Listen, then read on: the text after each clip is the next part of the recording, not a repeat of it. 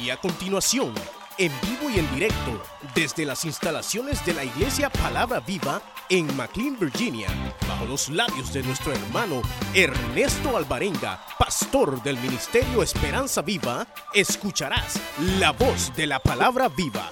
Y Dios nos ha dejado su palabra para que en alguna manera nosotros de hecho vayamos recibiendo guía a través de ella. Yo creo en la Biblia, hermano. No sé si usted cree que es la palabra de Dios, pero la Biblia es la palabra del Señor y todo lo que ahí está escrito, obviamente, eh, viene algunas cosas directamente de Dios y otras que no vienen de Dios, pero que están plasmadas porque son verdad, son realidad, así pasaron, obviamente, hermanos, y se convierte también en palabra de Dios, ¿verdad? Eh, me refiero a que usted sabe que, por ejemplo, en la Biblia aparece el diablo hablando. ¿O no? Eso no es palabra de Dios, lo que el diablo diga, porque es mentiroso. Y aunque a veces él utiliza mal la palabra de Dios, pero como fue verdad, y es verdad que el diablo existe, y está en la palabra, obviamente, por eso, la palabra de Dios, hermanos, toda la palabra de Dios es de Dios inspirada. La mayoría, Dios mismo ha hablado a través de profetas, a través de los apóstoles. Pero, hermano, eh, eh, en su deseo, Dios plasma y actúa y acciona para dejarnos ahí establecida, obviamente, su palabra, su escritura. Y a veces, hermanos, uno encuentra en la escritura que así como Dios habla de manera bien clara, a veces Dios habla a través de símbolos a través de, ciertas figuras que en alguna manera representan algo que Él quiere decir, pero que a veces nos cuesta entender. Y entonces aparece una figura para poder entender más o menos. Por ejemplo, cuando dice que Israel estaba, hermanos, pero perdidísimo.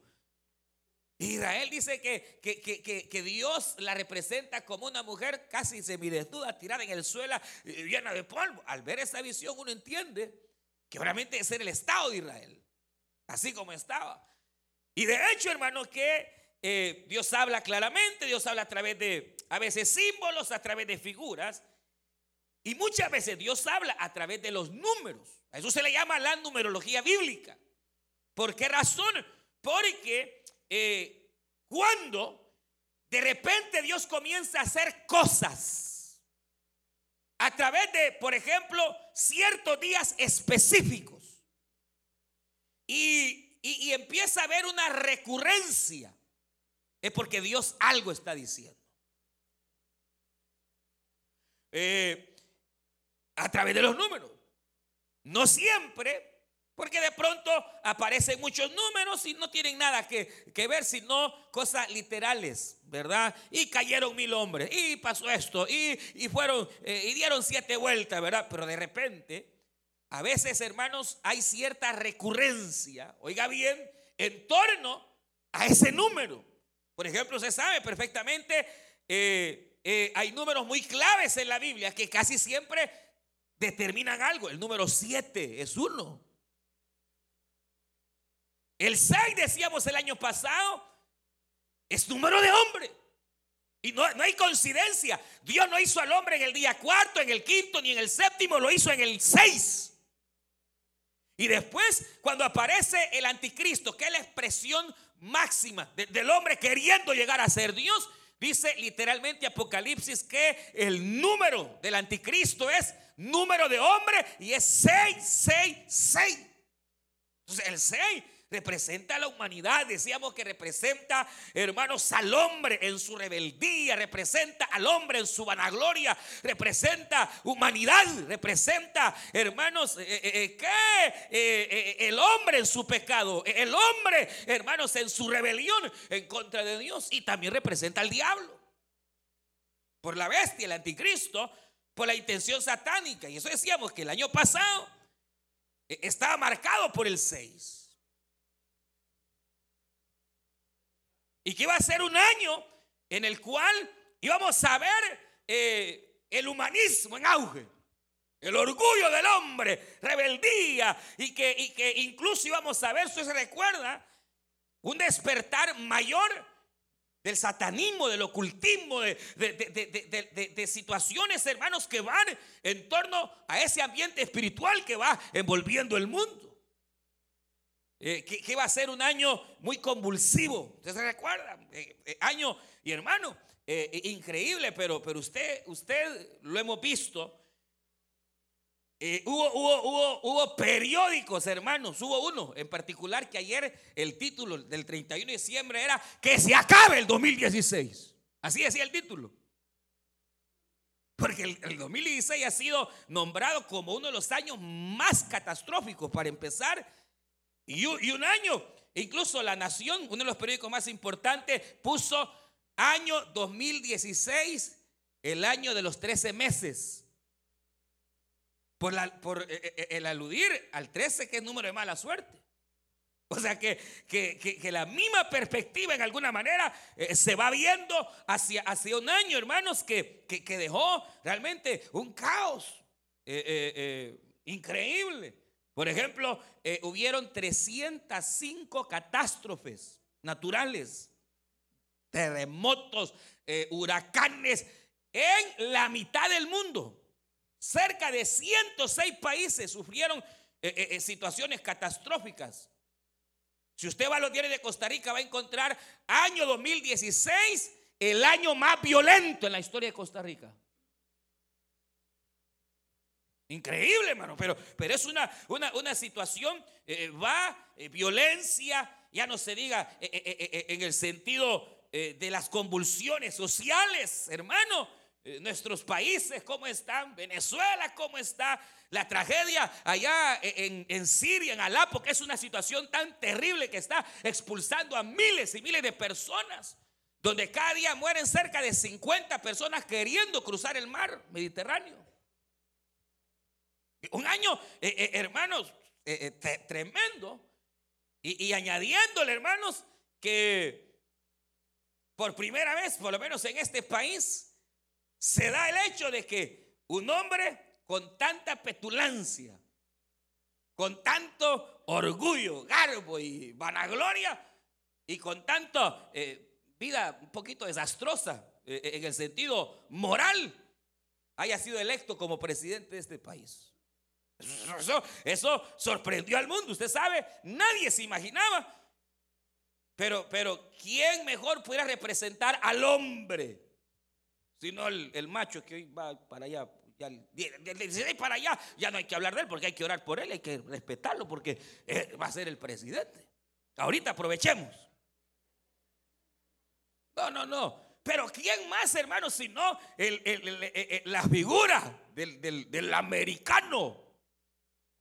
El hombre, hermano, increíble, eh, marcado, marcado eh, eh, en, una, en una situación que, obviamente nadie entiende, nadie entendió, pero al fin y al cabo usted sabe que por alguna razón Dios lo permite, ¿verdad? Y eso no lo vamos a dudar. Dios es soberano y está en control de todas las cosas.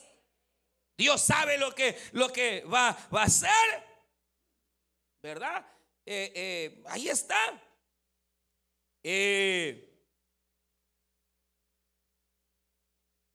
por ejemplo, este, se, han alegrado muchos por el hecho de que, de que el, que va a ser presidente ha dado un buen respaldo a Israel, hermano. ¿Verdad? Y todos los, cristianos felices y todo porque está mostrando una buena cara para Israel. ¿Verdad? Y qué bueno. Pero recuerde que eso es lo que va a hacer el anticristo. Si el anticristo va a surgir respaldando a Israel al grado que le va a ganar toda la confianza a Israel. Pues no digo que él es, porque no es, pero, pero, pero, mm, no, no, no, hay que ver las cosas como, como hay que verlas bíblicamente. Decirle, la gente se alegra, los cristianos, ah, qué bueno, Israel. Y, sí, a Israel hay que bendecirlo, hermano, y hay que orar por la paz en Israel, pero también ore por su país, hermano. Pero la cuestión, hermano, es de que, mire, mire cómo es. Y puede sentarse, hermano Díaz, puede siéntense ya, hermano. Pero mire cómo es la cuestión. Mire acá. De todas maneras, después vamos a orar, hermano, no se preocupe. Pero mire cómo es la cuestión. Que realmente, eh, eh, bueno, hay varias cosas, hermano, bien tremendas, ¿verdad? Por ejemplo, cuando, cuando, cuando, cuando, y, no es, no es, no es, ¿verdad? Que este, esta, no, Dios, eh, Dios lo bendiga, amén, al señor presidente que ya va a ser, que Dios lo bendiga. Y no es que él sea el anticristo, no, no, no, no, pero va preparando el camino. Por ejemplo, una de las características del anticristo es que no tendrá amor por las mujeres. Entonces, eso por algunos se lo han interpretado como que va a ser homosexual, pero también se puede interpretar como que será una persona que tendrá menosprecio por las mujeres. ¿Y cómo la ve desde ahí? Pues sí. Hablará grandes cosas, dice Daniel así lo pinta, capítulo 7, Zacarías también así lo pinta, eh, capítulo 11, Daniel 11, que, que será alguien que hablará grandes cosas. Y cuando dice que maravilla, que será petulante para hablar y que nadie le va a callar la boca. Pero no es. Pero puede ser que eh, eh, eh, el hecho de que una nación haya escogido una persona así, no implica que entonces es muy fácil que también se elija en otra parte. Pero mire, de que el anticristo anda cerca, anda cerca. Pero a, lo que yo voy, hermano, es al hecho de que realmente el 2016 ha sido para muchos uno de los años más terribles y más con lo que aconteció la elección de este señor y todo, la gente, eh, eh, eh, los países quedan en shock, ¿qué es lo que realmente pasó? No pasó, ¿qué es lo que pasó? El 6, ahí está presente. El 6, ahí está presente. Pero decíamos que en medio de todo eso que uno puede contemplar, decíamos que no había otra cosa sino aferrarnos a la gracia de Dios. Aleluya. Y declaramos un año de gracia para el pueblo de Dios, porque la gracia nos cubre. Aleluya. Ahora, en torno, hermanos, al año que nosotros entramos, eh, hay eh, varias cosas bien particulares y que en alguna manera eh, son coincidencias tal vez pero revisando la escritura, el 17 tiene que ver con varias cosas. Una de ellas es con gobierno. Gobierno. Otro número de la bestia es el 17. Aleluya. ¿Cuántas, cuántas cabezas tiene la bestia? Siete. ¿Y cuántos reinos? Diez. ¿Y diez y siete? Sí, el reino. La bestia dice la Biblia que tiene siete cabezas y diez cuernos. Y yo, que no soy muy bueno para matemáticas, sé que diez más siete son diecisiete. Y yo encuentro, mire, mire, es que, es que vienen cosas grandes para ahorita este año, vienen cosas eh, eh, en cuanto al gobierno, vienen cosas eh, tremendas. Cuatro de los más terribles reyes que gobernaron Israel. Empezaron a reinar el año 17. Pues ahí usted búsquelo. Ahí usted quiere, sea curioso y busque. Tres empezaron a reinar exactamente en el año 17 de otro rey, porque antes así se llevaban los años, se llevaban de acuerdo al rey. El primer año de David, segundo año de David, tercer año de David. Y cuando el reino Israel se rompe y queda el reino del norte y el reino del sur, entonces se llevaban los años de acuerdo a, los reyes. Y decía, a, a los 10 años de reinar el rey de Judá, comenzó a reinar en Israel, porque recuerden que Israel quedó dividido en dos reinos. El reino del sur, que era el reino de David, e, e, era donde estaba Jerusalén, y el reino del norte, que eran todas las demás tribus. Dice, por ejemplo, en el año, fíjese, eh, eh, pero eh, solo voy a mencionar dos. Uno, Joacás que empezó a reinar en el año 17 y fue un gobierno que fue de juicio para el pueblo. Entonces uno no sabe para qué levanta Dios un presidente, si para bendición o para juicio de una nación misma. No se sabe. Dios lo sabrá. O Acaz, el hijo de Acab, igual. A los 17 años del otro rey comienza a reinar o Acaz e hizo lo malo igual que su padre Acab. Y ahí va, ahí va. Una situación, hermano, coincidencia, tal vez. Pero en alguna manera, por lo menos si aparece cuatro ocasiones, Roboam. Roboam dice, y Roboam era de 41 años cuando comenzó a reinar y reinó 17 años. Y fue uno de los primeros más malos reyes que Israel tuvo. Que causó una serie de contrariedades en Israel. Terrible. Ahora, no lo estoy, eh, no estoy asegurando nada, solo estoy asociando que por alguna razón el 17 tiene que ver con reyes de Israel y que fueron reyes malos como gobernantes. Solo eso estoy diciendo. No estoy diciendo que el Señor este va a ser, no, no, no, solo coincidencia que va a comenzar a reinar en el 2017. Pero como a veces más o menos le pegamos. Sí, recuerde, yo le dije, usted va a ver un auge del ocultismo, el satanismo en el 2016.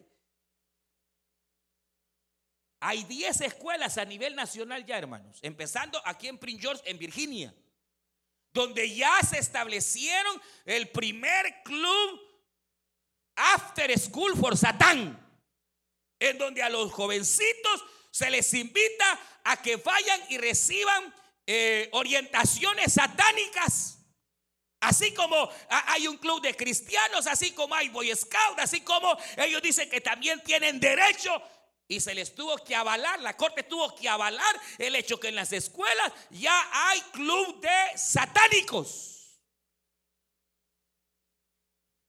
En mayo, e, el presidente actual logró pasar la ley, oiga bien, de que en las escuelas, en estos próximos años que vienen, se vaya cambiando el hecho de que baño para niña, baño para varón, sino que sea sin identificación para que el niño vaya a orinar y, hacer su necesidad donde él sienta que es su orientación sexual. Que aunque es niña, pero se siente que es varón. Y si es varoncito y siente que es niñita, Señor, reprenda al diablo, hermano. Pero mire, mire cómo, cómo va. Y eso fue este año. Eso fue este año. Que, se fue, hermanos, eh, aprobando, que se fue, hermanos, ahí eh, estableciendo. Y otras cosas, ¿no? Pero, pero la cuestión es que, por alguna razón, el 17 tiene que ver con reyes que gobernaron caóticamente en Israel.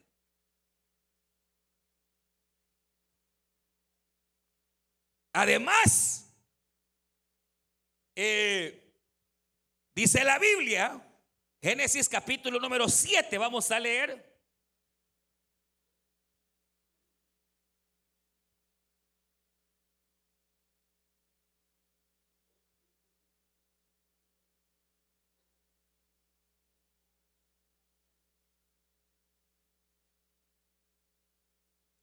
Capítulo 7, un versículo vamos a leer. Y el año 600, hombre, Juicio venía sobre toda la tierra, pero no halló gracia delante de Dios. Eso se lo estoy diciendo porque usted ya lo sabe. Pero dice, el año 600 de la vida de Noé, en el mes segundo, a los 17 días del mes, aquel día fueron rotas todas las fuentes del grande abismo y las cataratas de los cielos fueron abiertas. Amén. Ve acá. Usted se recuerda que en los días de Noé los hombres se habían apartado, hermanos del Señor.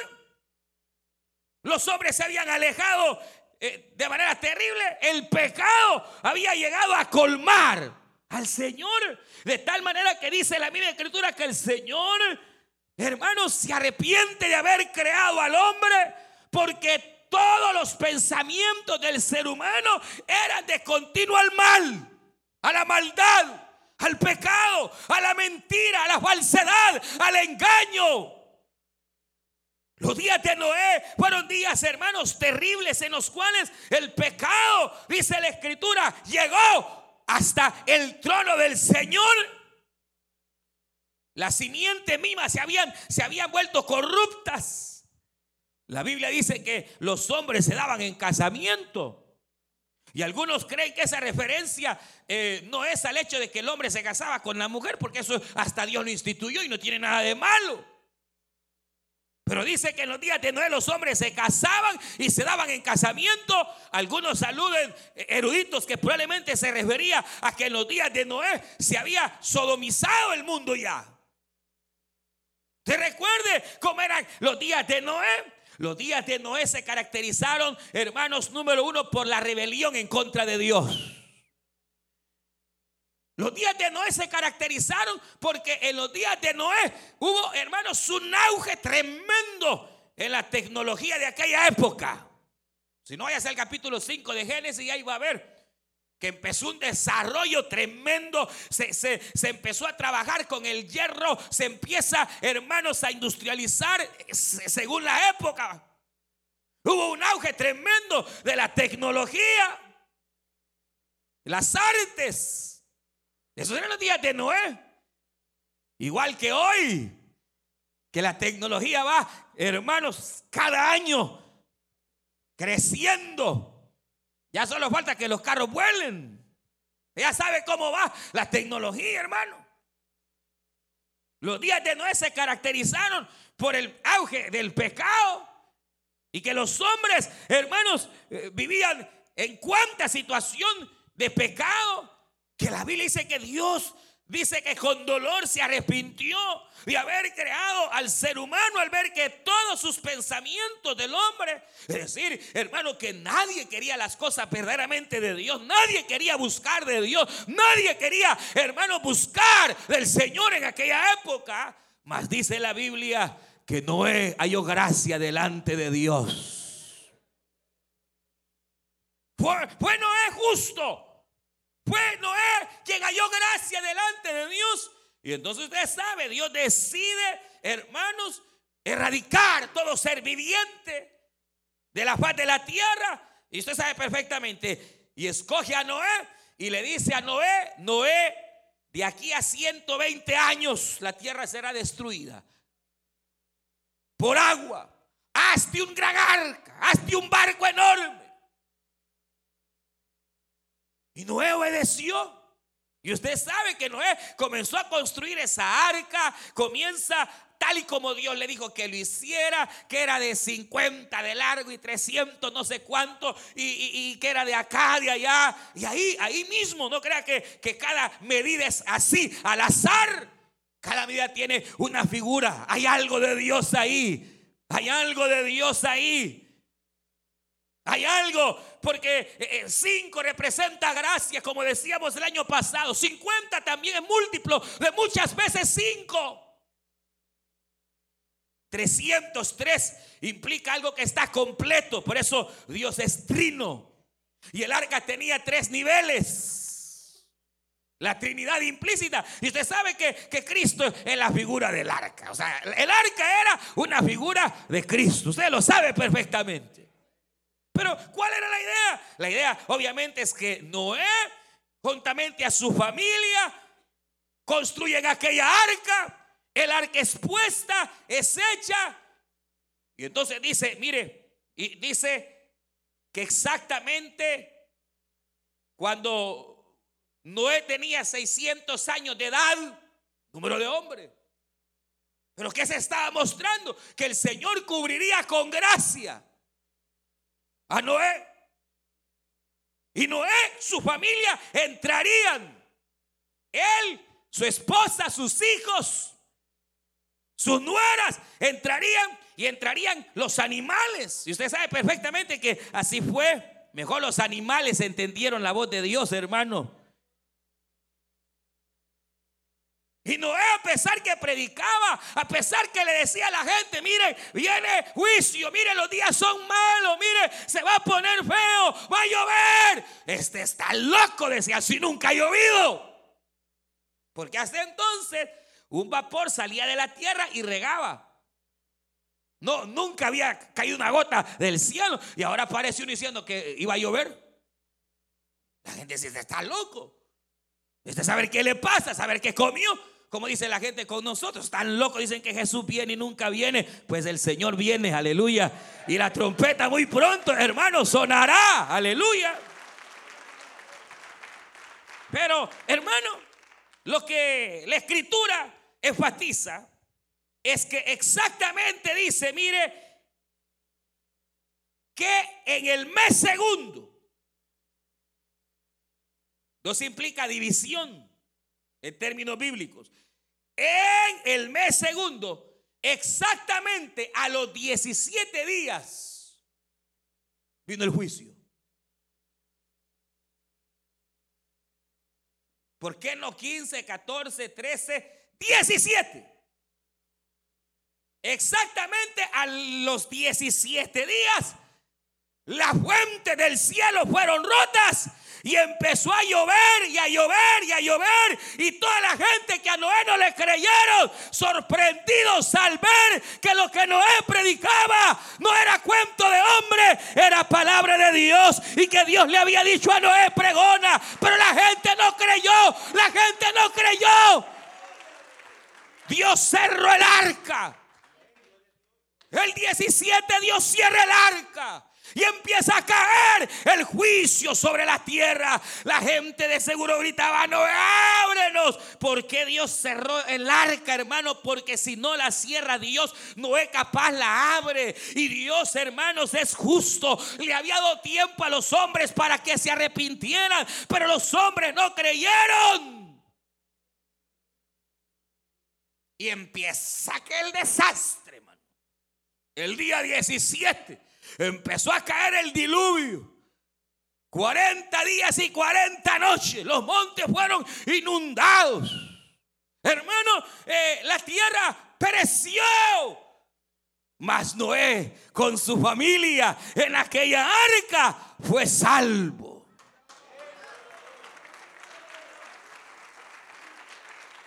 Y entonces, y entonces aquí viene, aquí viene, mire, aquí viene, mire, capítulo 8 dice de la manera siguiente, mire. Verso 2, y se cerraron las fuentes del abismo y las cataratas de los cielos y la lluvia de los cielos fue detenida. Y las aguas decrecían gradualmente de sobre la tierra. Y se retiraron las aguas al cabo de 140 días. Versículo 4. Y reposó el arca en el mes séptimo a los 17 días del mes sobre el monte Ararat es cierto que el 17 representa como en alguna manera el juicio del Señor, pero eso es para el mundo, es para aquel que no conoce a Dios, es para aquel que no teme, es para aquel que ha rechazado al Señor, más para los hijos de Dios y aquellos que creemos en su nombre. La Biblia dice que así como el 17 vino juicio, Noé y su familia en el día 17 del mes 7, que es el mes perfecto, el arca reposó en el monte Ararat. Muestra de qué? De que a pesar que a Dios le dolió el pecado y a pesar de que Dios tuvo que destruir a la humanidad, en Noé Dios daría una nueva esperanza. En Noé Dios volvería a dar misericordia al mundo. En Noé Dios volvería a dar una segunda oportunidad. Por eso el arca reposó en el monte Ararat. ¿Sabe que también significa 17? Significa reinicio. 17 significa restauración. 17 significa esperanza.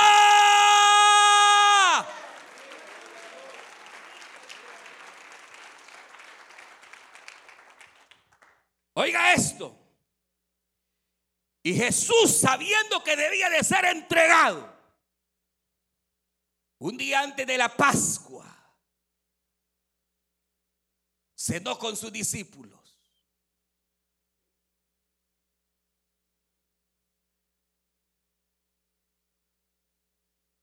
Y estableció el nuevo pacto. Esa misma noche, después de haber cenado, le lava los pies. Y entonces, después de que le lava los pies, le dice, vámonos. Uno de ustedes me va a entregar. Y dice, seré yo, Señor. Seré yo. Y Pedro, todavía, como Pedro caminaba, empezó a caminar así como muchos de lejitos. Le, le dice a Juan, ¿quién será? Y Juan, que fue el más vivo de todos los apóstoles, hermano, que se recostaba al pecho del Señor. Que mientras otros allá viendo televisión, Juan estaba pegadito al Señor, hermano. Mientras uno chateando y en el Facebook, Juan pegadito. Y entonces Pedro apagó el celular porque hasta texteando estaba, ¿quién es decir? Porque yo no sé quién es. Pero como aquel estaba pegadito, le dice, Señor, ¿quién es? Y el Señor a Juan le dijo. No le dijo a, a Juan le dice, aquel a quien yo le dé el pan y lo moje en mi plato. Y Judas agarra. Y entonces el Señor dice, lo que ha de hacer, hazlo pronto. Y dice que entró Satanás en Judas y se levantó enojado y se fue. Entonces Jesús cantó, hermano. Dice literalmente que empezó a cantar. Y después de haber cantado el himno, se fue al, monte, se fue al huerto del Getsemaní. Ahí, estando en el huerto del Getsemaní, ahí estaba el Señor. Cuando llega ya en la entrada la madrugada Judas, con todo aquel sequito, hermano, usted sabe, ahí en el Getsemaní Judas traiciona en el huerto al maestro.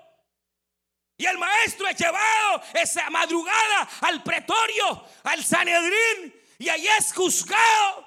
Al día siguiente es mandado, hermanos, allá a donde Herodes, Herodes lo manda Poncio Pilato, Poncio Pilato lo devuelve Herodes. Y a las más o menos a las nueve de la mañana, allá va Cristo, hermanos, cargando su propia cruz al monte Calavera. La Biblia dice que ahí fue puesto delante de dos malhechores. Ahí estuvo el Señor. Más a la hora novena, a las tres de la tarde, el Señor clamó diciendo: Eli, Eli, mí Padre, ¿por qué me has desamparado? Ahí el Señor estaba cargando con nuestros pecados. Usted lo sabe. El que no hizo pecado, el que jamás cometió pecado ahora se estaba haciendo pecador, cargando con nuestras faltas y ahí tomando nuestros pecados, porque Él murió por nosotros. Éramos nosotros los que debíamos morir, pero Él, Él muere por nosotros. Pero como su sangre redime de todo pecado, aleluya. A esa hora el cielo se oscureció, vino un gran terremoto y Jesús dijo, consumado es. Padre, perdónales porque no saben lo que hacen. Y entregó el Espíritu y murió.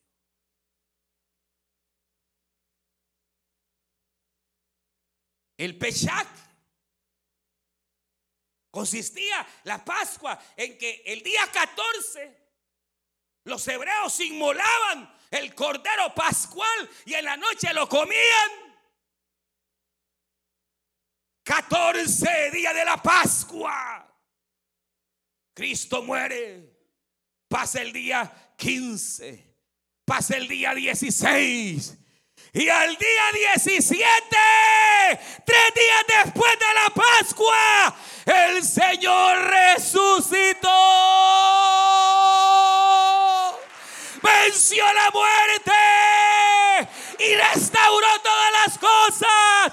Y hoy en Él está nuestra esperanza. Hermano, no importa lo que venga en el 2017. No sé qué nuestros ojos verán. Pero en el nombre del Señor Jesús, yo declaro para la iglesia, año 2017, año de esperanza. Esperanza esperanza, esperanza, esperanza, esperanza.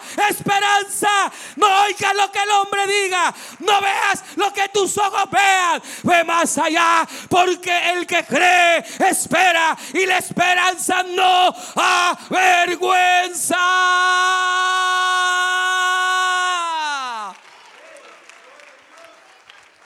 Cristo resucitó tres días después de la Pascua. Exactamente en el día 17, cuando el arca reposó, que es figura de Cristo. ¿Y qué hizo Cristo en la cruz del Calvario? Es darnos la más grande y bendita esperanza que aunque los cielos se conmuevan y aunque hermanos en la tierra tiemble y aunque hermanos las situaciones vengan como sea, nuestra esperanza no está en un presidente, no está en un gobierno, está en Jesucristo y en su palabra, está en que Él resucitó. Aleluya. Por lo demás, dice Hebreos capítulo 10, no desmayemos, sino que anclemos nuestra fe en Cristo, que es nuestra esperanza. Porque tenemos un Dios que no miente, no miente, que lo que ha escrito lo va a cumplir. Este va a ser un año, hermano, donde tenemos que tomar fe. Habrán pruebas y las van a ver porque la prueba de la fe produce esperanza. Viva la fe. Viva la esperanza. Vive el amor. Que viva Cristo. Aleluya. Que Cristo gobierne para nuestras vidas en este 2017 en el nombre de Jesús de Nazaret. Póngase en pie. Bendito sea, dice Pedro. Levante sus manos, dice el apóstol Pedro. Bendito sea el Dios y Padre de nuestro Señor Jesucristo, que conforme su gracia nos llamó. Diga, me llamó. Me llamó a una esperanza viva. A una esperanza viva, dígalo a una esperanza viva por medio de la resurrección del Hijo de Dios. Aleluya, aleluya, Padre. Te adoramos, Señor, y te bendecimos. Porque tú eres bueno. Porque para siempre es tu misericordia. Jesucristo es la única esperanza. Él es el arca que salvó a Noé y es el arca que te puede salvar a ti, a ti, a ti, a ti, a tu familia, a tu esposa, a tus hijos. Usted escuchó el mensaje restaurador de Jesucristo desde las instalaciones de la iglesia Palabra Viva en McLean, Virginia. Si este mensaje ha sido de bendición para su vida y necesita oración, contáctenos al teléfono 571-633-0469 571-633-0469. Que Dios le bendiga.